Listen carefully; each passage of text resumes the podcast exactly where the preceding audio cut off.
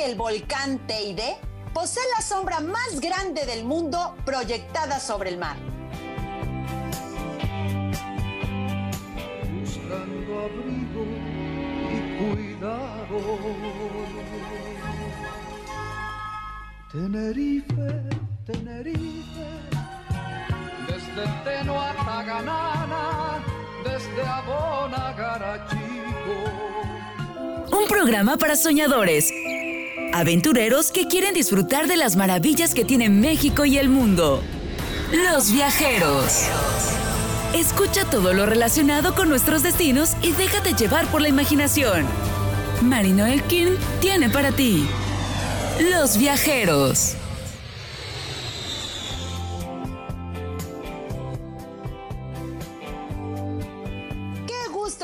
Nosotros en su programa Los Viajeros, un programa donde nos divertimos y hoy en especial conoceremos un lugar que muchos de ustedes seguro no conocen o ni siquiera han escuchado de él.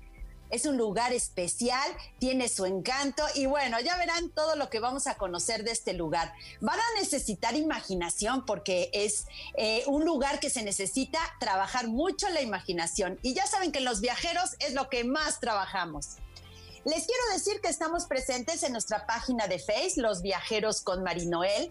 Y hoy en especial, como cada programa, quiero decirles, invitarlos a que nos compartan sus viajes en la página de Instagram, Los Viajeros con Marinoel. Ahí están compartiendo muchos de sus viajes, lugares, lo que estén haciendo, si están cocinando, lo que ustedes quieran, compártanos. Queremos saber de ustedes y conocer un poquito de, su vida, su historia, de los lugares donde viven. Hay mucha gente que nos está escuchando de otros lados de Puebla también otros lados de México, así que compartan con nosotros en la página. Y recuerden que en Spotify y en nuestra plataforma tenemos todos los programas de los viajeros. En Spotify nos encuentras como los viajeros-la HR y en la plataforma www.lahr.mx.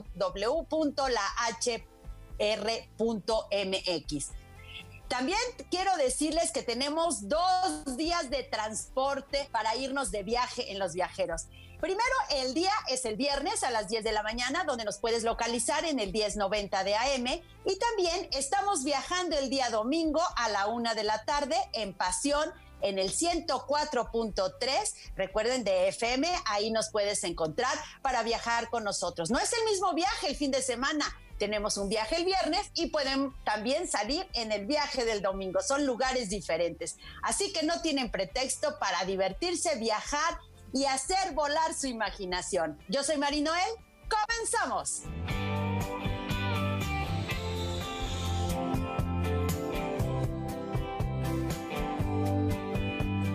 ¿Están listos? Abróchese el cinturón que este viaje comienza con destino a Tenerife, España.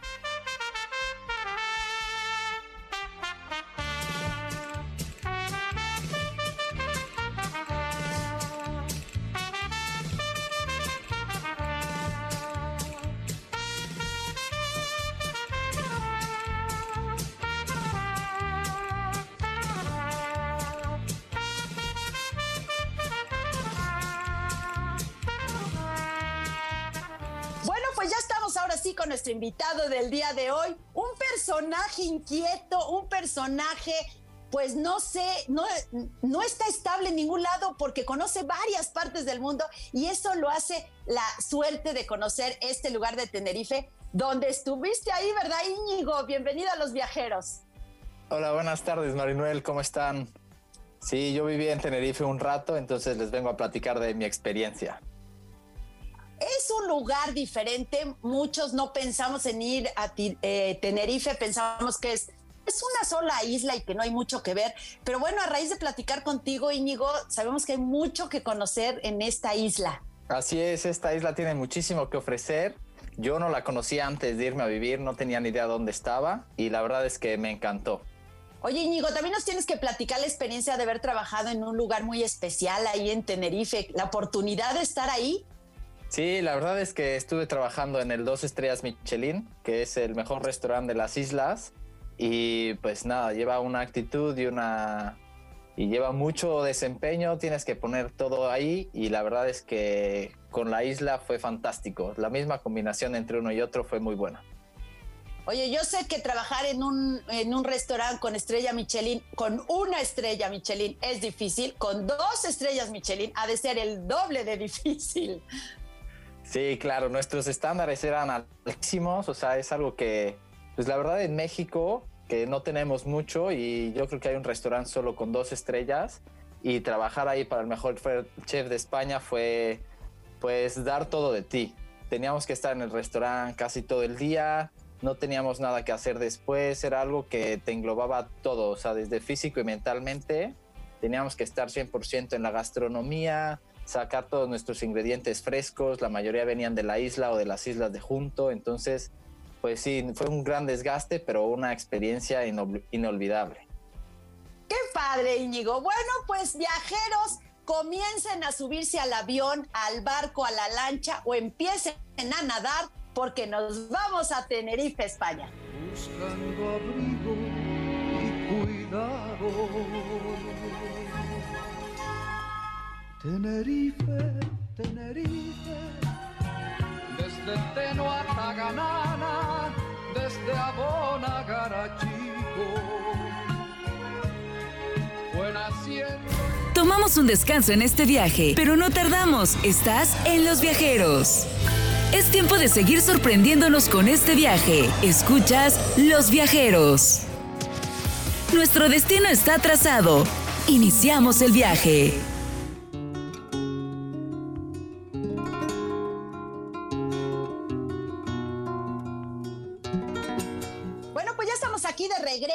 Viajando a Tenerife con Íñigo, nuestro invitado del día de hoy.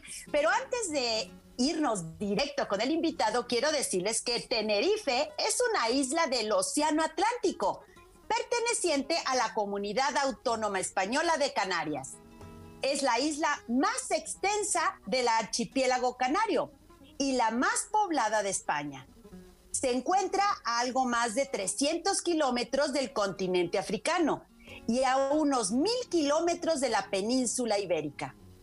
Santa Cruz de Tenerife es la capital de la isla de Tenerife, además capital de la comunidad autónoma de Canarias.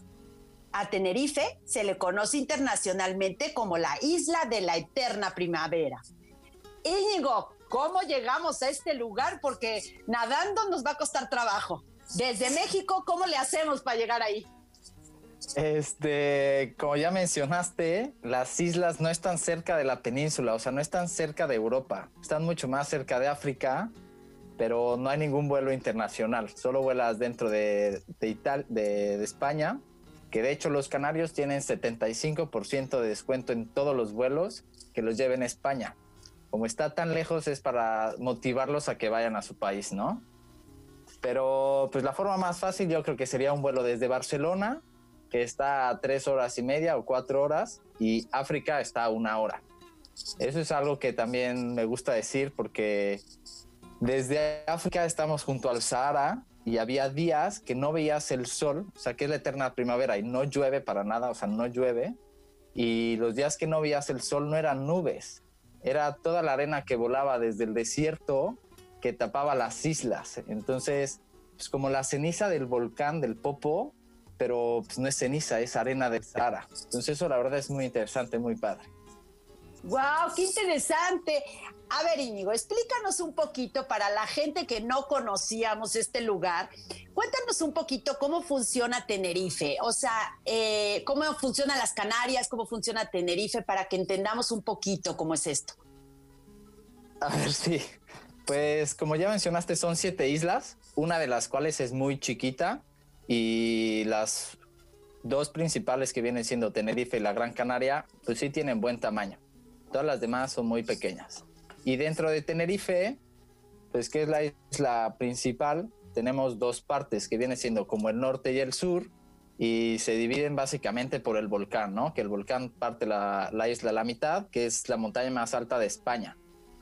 Y pues nada, en el norte está todo lo que es boscoso, que es un poco más la lluvia, pero en el sur es más desértico que pues es donde no vemos, o sea, ni una nube para nada, siempre está todo acalorado, por eso les encanta a los europeos, porque todo el año tienen sol, puedes ir a la playa en enero, te puedes bañar, no tienes ningún problema. Bueno, abajo está la fiesta, la pachanga, ¿verdad? Y en el norte está el ejercicio y la cultura.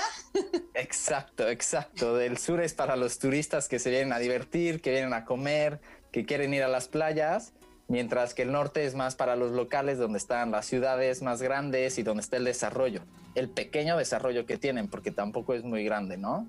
Pero pues, es eso, abajo tenemos todas las fiestas, que es como un tipo Ibiza, más chiquito, y para los que quieran ir muchísimo más barato, porque los impuestos ahí son del 6%, entonces hace que todo sea súper, súper barato.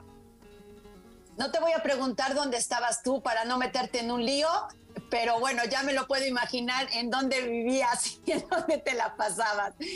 A ver, Íñigo, empieza por platicarnos de este volcán y este parque nacional que fue declarado Patrimonio de la Humanidad, el volcán más grande de España.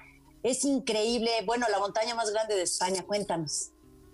Pues la primera vez que lo escuché yo me saqué de onda porque nunca me hubiera imaginado que una isla tan pequeña pudiera tener el volcán más grande. Pero una vez que llegas a la isla te das cuenta que la isla es el volcán, literal.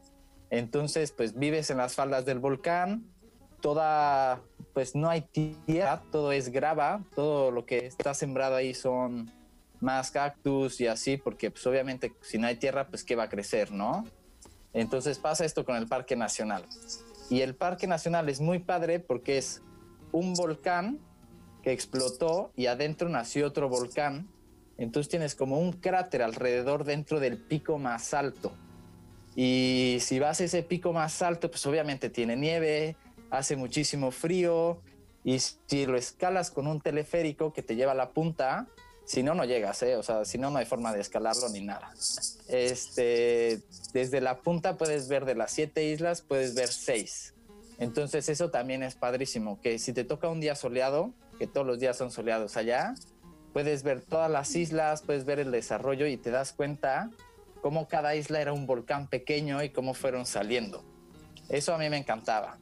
En el Parque Nacional también puedes caminar horas y horas que no vas a ver o sea, vas a ver cambios de vegetación como si fueran, pues yo le decía planetas, ¿no? Cuando llevaba a algún amigo, le decía, oye, pues tú imagínate que vamos a entrar a Marte.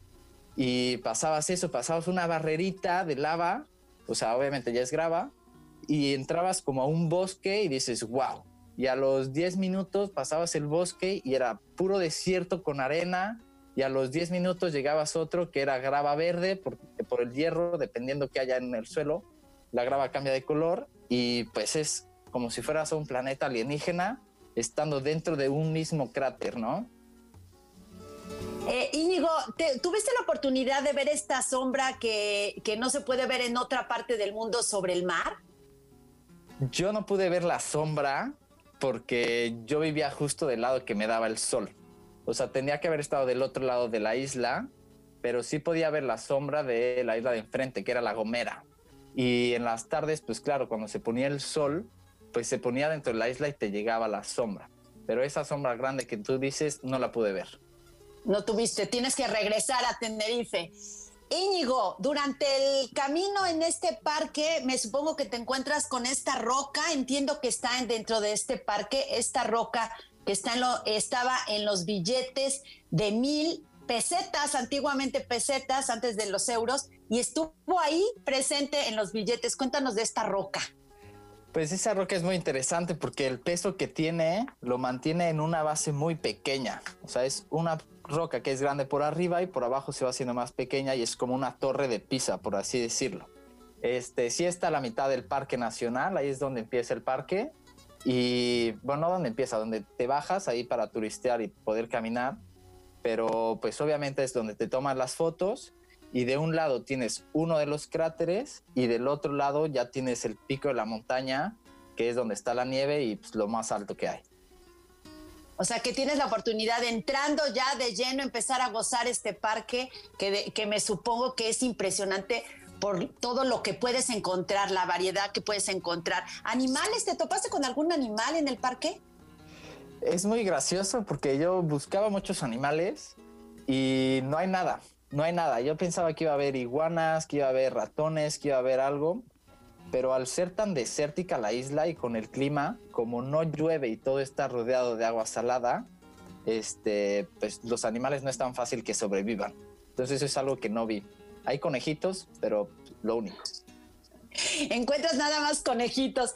Eh, bueno, la isla de las Canarias tiene que tener mucha historia porque, bueno, para nuestra conquista pasaron muchos de los que llegaron a América por las Canarias, hacían escala en las Canarias, los que venían de África y venían de otros lados, seguro tiene mucha historia.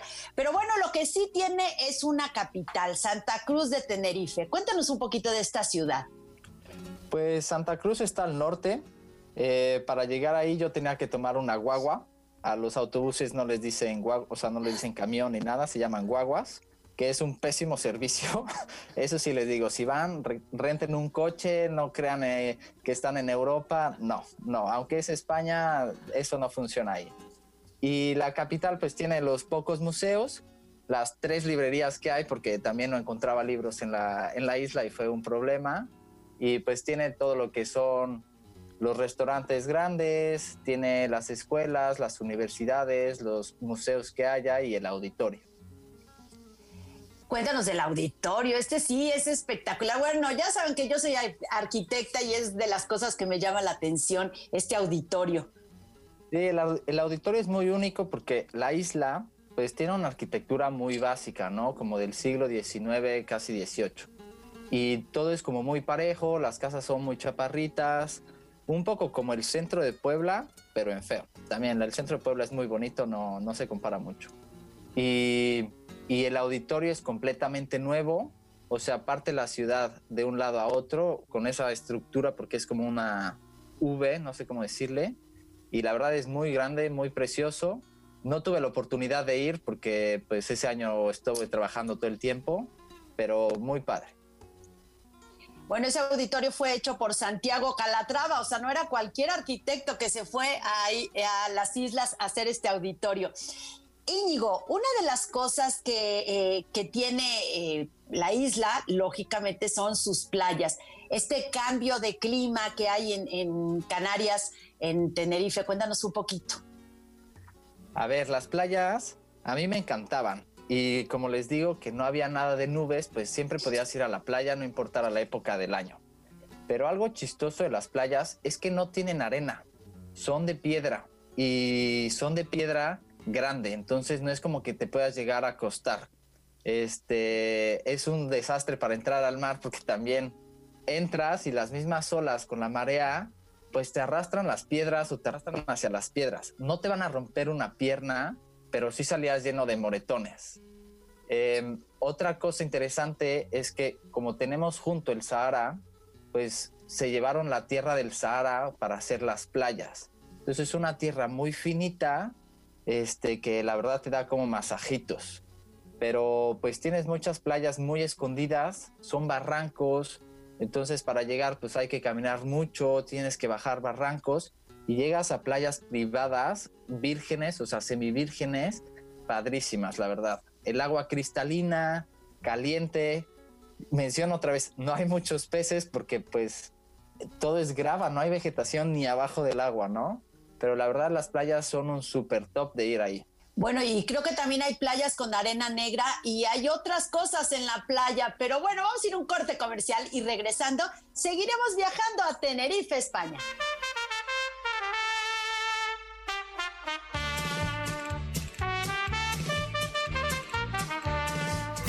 Tomamos un descanso en este viaje, pero no tardamos. Estás en Los Viajeros. Es tiempo de seguir sorprendiéndonos con este viaje. Escuchas Los Viajeros.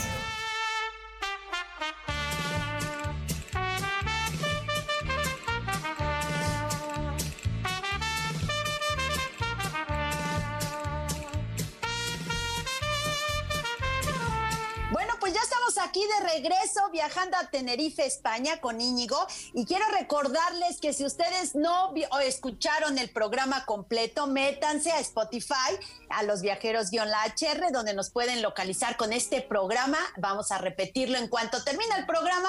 A los 15 minutos lo volvemos a subir. Y si no, en Instagram también estamos subiendo los programas, así que no tiene pretexto para viajar en Los Viajeros con Marinoel.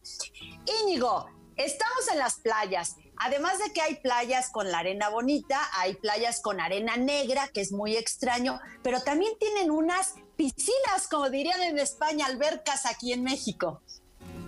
Sí, tenemos las, bueno, tienen las piscinas naturales, que son pues son eso, como piscinas que se formaron alrededor de las playas y son caletas. O sea, no les digo que no es playa, es como un barranquito. Y entonces pues ahí se fue erosionando la grava y se hicieron como jacuzzis, piscinas enormes, que ahorita pues con una pequeña barda o con ciertas restricciones hacen que quede como una alberca. Y la verdad puedes ir a hacer ejercicio, tienen desde canchas de waterpolo y todo se mueve de acuerdo a la marea del mar. Entonces, si sube la marea, las piscinas están muy llenas o si baja, pues es como si fueras a caminar a las piedras. De las playas, otra cosa es que es muy importante para Tenerife, es eso, que la bandera de Tenerife es una playa. Es amarilla, blanca y azul. Entonces la arena amarilla, aunque tenemos arena negra o piedras, la espuma y después el cielo claro siempre de Tenerife.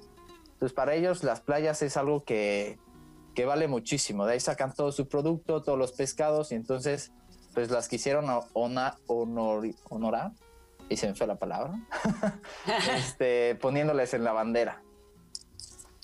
Para mí, mi playa favorita era la de los gigantes, que está al sur, y es una playa que está adentro de unos barrancos, los gigantes, así les llaman, y entonces estás nadando y todo alrededor es una pared de 100 metros que se eleva y la verdad es como si estuvieras nadando dentro de un estadio padrísimo, padrísimo. ¿Y la otra playa, la famosa? Las Teresitas. Esa es muy famosa porque es muy grande y tiene la arena bonita. Esa sí tiene la arena bonita y está llena pues de puros restaurancitos, ahí van siempre los turistas, y tienes miles de actividades como windsurf o cosas así. Eh, Canarias es famoso y Tenerife en especial por sus playas nudistas, ¿no? Sí, eso también hay. Eh, en Europa son toples las playas, pero justo en Tenerife hay una gran, una gran parte de la isla que son nudistas. Ahí la gente es mucho más abierta y no tiene miedo a solearse en, en Pompiates, vamos a decir. Pero no pude ir, la verdad es que me dio un poco de cosa. no quisiste quemarte tus pompitas. No, no, no. A lo mejor un cangrejo ahí me muerde y no. Y no, más vale. Íñigo, tienen unas cuevas. Cuéntanos de las cuevas. Una, bueno, de las cuevas más largas que hay, un túnel de cueva. Sí, a ver, eso como ya mencioné que eran volcanes, pues al final las cuevas era de donde salía la lava. Y las últimas cuevas que se quedaron pues fueron las más actuales, por decirlo. Todas las antiguas ya están rellenas. Y dentro de esas cuevas puedes entrar, son miles y miles de, metros. La verdad es que son enormes. Y lo padre es que entras y dentro de las cuevas, yo no fui a la de Tenerife, pero fui a la de Lanzarote, que tienen sus propias especies entonces tienen especies de cangrejos chiquitos albinos o tienen como renacuajos, como ajolotes nosotros, que solo son endémicos de ahí. Y son endémicos de esa cueva, no es de toda la isla ni nada. Entonces intentan cuidarlas mucho e incluso en cuevas que imagínense un cenote, les ponen restaurantes o bares abajo. Entonces eso también es muy padre, que puedes tomar tu recorrido turístico y al final tomarte una cerveza en la cueva en el restaurante. ¡Wow! ¡Qué increíble está eso! Íñigo, cuéntanos de este pueblo donde podemos encontrar el drago milenario, mil años de antigüedad. ¿Qué es esto? Cuéntanos qué es esto. A ver, el pueblo se llama La Orotava, pero regresando al árbol, hay ocho de estos árboles grandes en las islas. Nadie sabe cómo llegaron, ni hay este tipo de árboles en otro lugar Se llama drago porque la sábila, si cortas el árbol, sale como si fuera rubí, como si fuera más rojo, como sangre. Entonces, drago de sangre. Y es un árbol enorme que muy único porque es un tronco muy, muy, muy grueso y después se abre pues como un abanico, no, no sabría cómo explicarlo ahí. Y se puede ver pues básicamente desde esa parte de la isla. El árbol ha de medir a lo mejor 20 metros, que las casas no viven eso. Entonces es muy padre. ¿Y el pueblo cómo es? ¿Es bonito el pueblo? ¿Es chiquito? El pueblo es un pueblo colonial, es muy chiquito, pero la verdad es que tiene mucho que ofrecer. En México sería considerado un pueblo mágico seguro por cómo están las callecitas adoquinadas, las casas tienen sus balconcitos, todos son de tejado y están en barrancos, como todo es montaña, entonces la forma en que lo despliega y la, y la vista al mar que tienes lo hace muy precioso. O sea, si puedes ir a tomarte una cerveza y a comer algo en ese pueblo, es que no te lo puedes perder. Bueno, y también podemos tomar vino en lugares muy especiales. Cuéntanos de estos lugares donde podemos ir a tomar el vino y comer algo. Sí, eso es algo muy importante de ahí.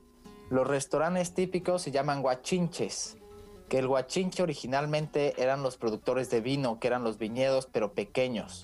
Y entonces lo que empezaron a hacer, se dieron cuenta que la gente iba hasta la montaña a probar el vino y tenían hambre y entonces empezaron a cocinar algo para los productores de, vino y son restaurantes que solo se encuentran en las montañas, son muy baratos, solo te dan su vino de la casa y a lo mejor tienen siete u ocho platillos. Que tú no escoges cuál, el chiste es pedir todo, entonces que te traigan tus papas arrugadas, el conejo, que te traigan los quesos y así, y pruebas un poco de todo, como si fueran tapas, pero al estilo de Tenerife, ¿no? Y les digo, son vinos únicos porque tienen arriba de mil metros de altura y pues eso no pasa en España para nada. A ver, ¿qué son estas papas arrugadas? Explícanos. Aquí las papas arrugadas son las que ya se echaron a perder. No, allá son un tipo de papas, son muy dulces. Al principio a mí me costó agarrarles el gusto, pero son unas papas muy chiquitas como cambrai, cambrai pero pues arrugadas, ¿no? Ahora sí que son arrugadas y la textura en la boca es más como chiclosa, pero la verdad es que valen mucho la pena. ¿Y conejo porque hay mucho conejo o porque es un plato bueno ya típico o porque tienen conejo ustedes ahí? Yo creo, yo creo que como no hay vegetación y no hay nada, es un animal muy fácil de reproducir. Y entonces, pues, ¿qué le dabas de comer a tu proveedor más importante, no? Pues ibas y agarrabas un conejito de por ahí y se lo cocinabas. También los hacen mucho al horno o los dejaban como en hoyos a cocinarlos para que se cocinaran toda la noche y cuando los sacabas están muy suavecitos. Que el mismo hueso lo puedes tronar tú. ¡Wow!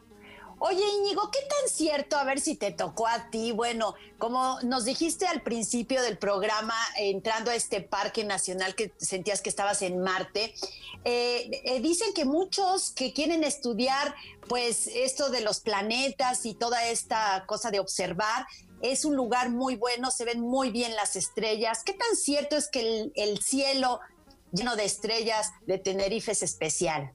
A ver, eso sí es algo que es único, único de la isla, que al estar tan fuera de los continentes y al no tener una población muy grande y tener una posición elevada sobre el nivel del mar, pues yo sí muchas veces subí a las faldas del, del volcán y se ve la Vía Láctea. No hay nada que te interrumpa, no hay contaminación ni de, ni de casas, ni de luces, ni nada. Y arriba del Teide, en uno de los puntos más altos, tienen uno de los mejores telescopios del mundo. Y entonces desde ahí han checado muchos movimientos que no se pueden checar en otro lugar porque te digo que no, o sea, no hay nada, ¿eh? O sea, de la noche las carreteras de miedo, este, entonces, pues sí vale mucho la pena. Si pueden tener una cena romántica a la luz de las estrellas, nosotros lo hacíamos mucho en el restaurante. Ay, qué increíble. Hablando del restaurante, restaurante dos estrellas Michelin, dinos el nombre para que sepamos cuando vayamos a Tenerife a dónde tenemos que ir a comer con el bolsillo bien cargado, porque seguro es caro. Cuéntanos de este restaurante. A ver, este es el MB, se llama, por Martín Brazategui, que es el mejor chef de España. Ahorita acaba de ganar justo su doceava estrella Michelin, la ganó la semana pasada. Este, y es eso, ¿sabes? Es el mejor restaurante de las islas y entonces tienes que poner el nombre ahí, ¿no? Entonces, el servicio es con guante blanco, todos los camareros tienen que llevar un guante blanco, nadie habla en sala, tienen tu carrito de pan que te ofrecen siete panes diferentes, más de 30 quesos diferentes, la cata de vinos más grande de, las Islas Canarias. Es un restaurante caro, pero la verdad si tienes la oportunidad de ir, te van a dar la gastronomía de las islas con un toque de España muy padre. Y sí les puedo garantizar que todo es fresco, que lo que se puede encontrar en las islas lo consumen de las islas de productores pequeños para poder ayudar pues a los mismos este, agrícolas de ahí, ¿no? Y la verdad, muy padre. Íñigo, yo veo que se te hace agua la boca. Yo no sé si tuviste la oportunidad de comer en el restaurante o solo veías pasar los platillos, pero regresando del corte, ¿qué es lo que más se te antojó o qué es lo que mejor probaste de este restaurante? Porque seguro era un platillo muy especial. Vamos a un corte y regresando, sabremos qué fue lo que comió Íñigo en Tenerife, España. Buscando abrigo y cuidado.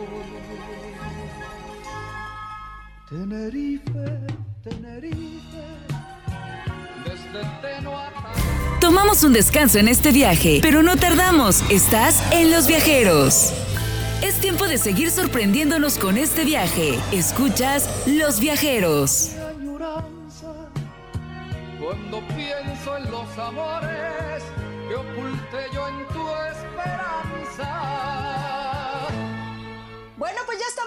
de regreso viajando a Tenerife, España con Íñigo, pero quiero recordarles que el viaje de los viajeros no solo viaja los viernes, también viaja los domingos a la una de la tarde en 104.3 de FM. Así que no hay pretexto, una de la tarde o 10 de la mañana por el 1090 de AM.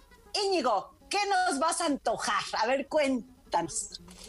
A ver, Sí tuve la oportunidad de ir al restaurante mi último día. Llevé a mi mamá para celebrar que acababa de terminar y todo, ¿no?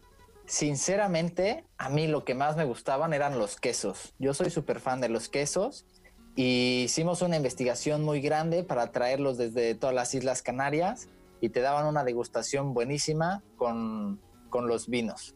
Pero si quieren un platillo típico eh, y pueden probar el atún, el atún fresco que lo pescan ahí, y entonces, pues del atún de 300 kilos te lo van rebanando y te pueden hacer un tartar o un atún a la plancha impresionante. Yo les recomendaría eso. Cualquier tipo de pescado, la verdad es que era un lujo tenerlo allá y una delicia.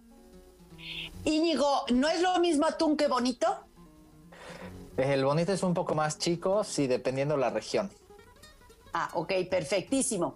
Íñigo, tienen el carnaval más importante del mundo junto con Brasil. Ahí compiten con Brasil. Cuéntanos del carnaval que te tocó, ¿verdad? Estar en el carnaval. Sí, a ver, eso fue un día, la verdad, muy especial. Es algo que se vive en todo Tenerife. El carnaval grande es en el norte, en la capital, en Santa Cruz. Pero yo les digo que yo vivía más al sur y desde temprano ese día me, me disfracé con mis amigos, nos pusimos de acuerdo, salimos a la calle y algo que me sorprendió es que todos, pero todo el mundo se disfraza. Vayan al carnaval o no, es como si fuera un sábado de gloria, como hace calor, la gente se está echando agua, este, y una vez que nos subimos a la guagua, al camión, todos van disfrazados. O sea, no hay alguien, o sea, no te dejan subir si no vas disfrazado porque pues rompes la dinámica del carnaval. Y una vez que llegas al carnaval, pues toda la capital, la mayoría, cierran las calles para que la gente pueda divertirse y pasar. Solo te dan bebidas pues frescas y la verdad es que la fiesta dura hasta las 5 de la mañana, no descansan ahí. ¿Y en qué consiste? ¿Hay espectáculos, hay algunos shows o simplemente es caminar por las calles? ¿En qué consiste esto? Consiste mucho en ver a la gente con el disfraz, pero los eventos principales son música siempre hay conciertos grandes de, pues van artistas famosos y tienen diferentes plazas, diferentes escenarios. Entonces tienes a los trovadores de España pon tú en una plaza y a dos calles te sigues caminando y llegas más al rock español y tienen un concurso que se me fue ahorita el nombre, la música de las Canarias tiene un nombre que es como si fuera de rap canario. Y entonces compiten entre ellos como rap. Muy interesante de ver, si soy sincero, váyanse a divertir a los conciertos grandes, pero si pueden, pues sí vale la pena ir a escuchar un poco el rap canario porque es muy, pues muy sentimental, muy de ellos, ¿no? Ah, ok. ¿Y cuál es, cuál es la mejor época para viajar a, Tenerife? Porque bueno, me supongo que también hay nieve, como nos nombrabas. Eh, entonces, ¿cuál es la mejor época? Pues la verdad es que no tienes ningún problema en ir en cualquier momento. Yo no te recomendaría ir en verano porque en verano llegan a estar a lo mejor a 39, 40 grados en la isla. Entonces yo agarraría primavera o otoño que al mismo tiempo es donde más productos gastronómicos hay y puedes comer mejor. Tampoco te toca el atasque de las personas, de los turistas. Y algo muy padre que puedes hacer ahí es en la mañana te despiertas, te vas a la playa a tomar el sol, comes y agarras tu coche, porque ya les dije que la guagua es bastante mala, y te vas a la nieve del volcán. Entonces en un mismo día de estar tomando el sol en la playa, te puedes subir a ver el volcán en la noche con la nieve y te quedas a ver las estrellas. Eso es lo mejor que puedes hacer. ¡Wow! ¡Qué buen plan nos estás dando! Bueno, me supongo que hablan el español porque, bueno, son de España y la moneda es el euro. Así es. Su español tiene un acento muy grande. Son la burla de los españoles, aunque nosotros pensamos que son los gallegos. Para los españoles son los canarios. Pero sí es un español muy feo, la verdad. que no te oigan los. Espero que no te estén escuchando tus amigos de Tenerife. Sí, verdad. este, Íñigo, esto del norte y el sur, he sabido de gente que se ha equivocado y en vez de llegar al norte, llega al sur y en vez de llegar al sur, llega al norte, porque pueden llegar a uno o al otro. ¿Cuánto es de distancia en, en horas de si llegaste al sur y te tienes que ir al norte? Si vas de la punta del sur, porque tú estás hablando de los dos aeropuertos, entre aeropuerto y aeropuerto hay como una hora y media de distancia, pero porque las carreteras no son muy buenas. Pero si vas del punto más sur al punto más norte de la isla, a lo mejor tienes una hora, una hora y veinte minutos. No es nada grande, la verdad es que la isla es muy pequeña y, y necesitas recorrerla rápido. Necesitas un buen coche porque como son montañas, yo alguna vez renté uno y me salió humo. Me tuve que parar en la carretera a, respirar un poco. Qué bueno que nos nombras esto para saber. Eh, ¿Algún otro pueblo, algún lugar que nos esté faltando conocer importante de Tenerife? A mí me gustaba mucho una isla que se llamaba El Duque, que está en las Américas y es una isla que es pura arena naranja del Sahara, mucho más chiquita, y es un ambiente más estudiantil. Ahí ya no van tantos americanos ni, alemanes viejitos, van gente más, pues más de 20 años, de 30 años, donde se pueden poner a tomar y hacer fiesta ahí. Otro lugar es Garachico, que este está lleno de piscinas naturales. Y dentro de las piscinas puedes ir recorriendo por arriba por una pequeña, por un pequeño barandal que pues en teoría no le cae, no te cae la ola, ¿no? Pero a mí sí me cayó, me empapé, pero pues no pasa nada. La verdad es que es muy bonito caminar sobre el mar, como que no te das cuenta y vas caminando sobre el mar. El mar es oscuro, es esmeralda, Cancún, ¿qué vamos a encontrar de color de mar? El mar es azul, no un tipo turquesa como el de Cancún, eso la verdad no creo que esté ni cerca, pero es muy transparente, es muy limpio. Al estar muy separado de todo y al no tener tantos habitantes, una vez que entras con un pequeño visor, puedes ver todo. Y las mismas playas te los rentan, no cuesta nada, o sea, la verdad es que son muy baratos y no cuesta nada. A mí me encantaba hacerlo en la montaña amarilla. Las montañas allá son, no se, no se rompen la cabeza poniéndoles nombres, ¿no? Entonces, si es amarilla, es amarilla. La montaña roja, pues es la montaña roja, ¿no? Y en la montaña amarilla era precioso porque había muchos caracoles y babosas de mar que podías ver con unos gogles a dos metros, la verdad precioso. ¿Llegan muchos cruceros a Tenerife? llegaban a Tenerife, creo que ya llegan a, Lanzarote. Tenerife se enojó porque contaminaban mucho y rompieron mucho su pues su ecosistema, entonces los dejaron de meter. Íñigo, fue un gustazo tenerte en Los Viajeros, fue un placer conocer Tenerife a través de una persona que vivió ahí, disfrutó y comió bien en Tenerife. De verdad, muchas, muchas gracias. No, muchas gracias a ti por la invitación y espero que les haya gustado. Si alguien quiere más información, me pueden contactar sin ningún problema.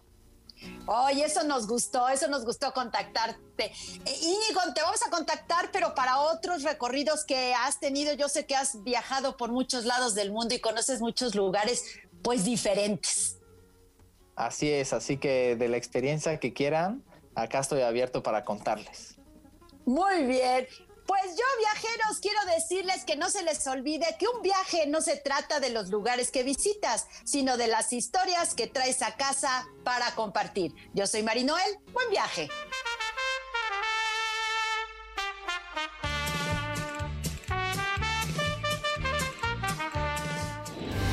Es momento de regresar a casa, pero no te pierdas la próxima emisión para seguir conociendo cada rincón de México y el mundo. Síguenos en todas las redes sociales. Marino Elkin trajo para ti Los Viajeros.